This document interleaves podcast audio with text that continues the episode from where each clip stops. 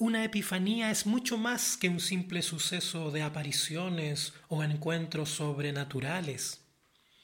Es una experiencia que cobra significación a gran escala como algo único, irrepetible y difícil de describir, porque la revelación implícita en ella abarca toda nuestra existencia, habitando en los lugares más recónditos de nuestro ser, muchas veces lejos del alcance de la razón, pero que al mismo tiempo se siente de un modo intenso.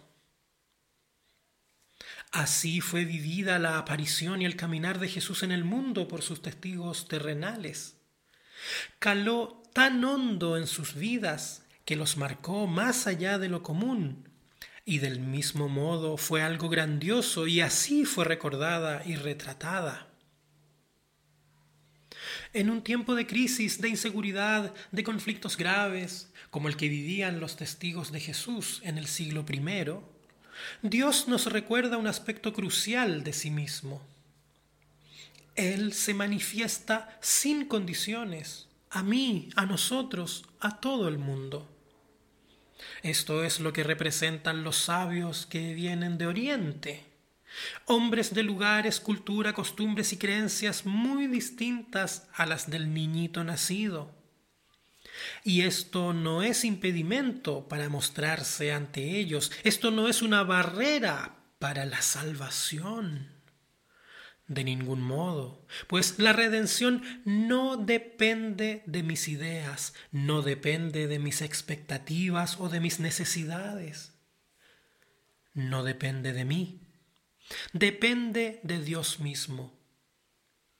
Jesús es Salvador porque es Jesús no porque yo creo que lo es, no porque mi teología sea muy elaborada, tampoco por el testimonio de la Iglesia, ni por las obras de sus seguidores. Nuestra imperfección no lo hace ni más ni menos Salvador. Jesús por sí mismo alcanza a todos, a pesar de mí. Entonces nadie se puede interponer entre Él y yo ni pastores, ni obispos, ni papas. Es una relación personal, directa, sin intermediarios. Después de esta historia, los sabios no vuelven a aparecer. No sabemos si se hicieron discípulos o si fueron parte de alguna comunidad cristiana primitiva. Lo último que se dice sobre ellos, al menos en la Biblia, es que después de encontrarse con Jesús y de adorarle, regresaron a su tierra. Sin embargo, este abrupto final en su participación y el halo de misterio que ha dejado su figura a través de la historia nos aclara un punto fundamental. Así como para ellos ayer para nosotros hoy lo más importante es encontrarnos con el Señor, que se manifieste en mi vida y que penetre hasta lo más profundo de mi ser.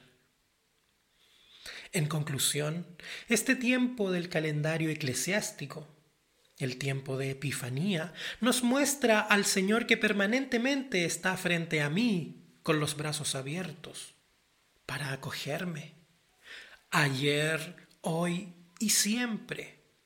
Un recordatorio de que Dios es Dios para mí, Dios para nosotros, cuyo amor excede las palabras y los sentimientos, pero que se refleja con toda claridad cuando se encarna, cuando cobra vida, cuando es activo. Esto es, en las relaciones de hermandad, de paz, de justicia, en y entre nosotros mismos, en todo nuestro ser. Amén.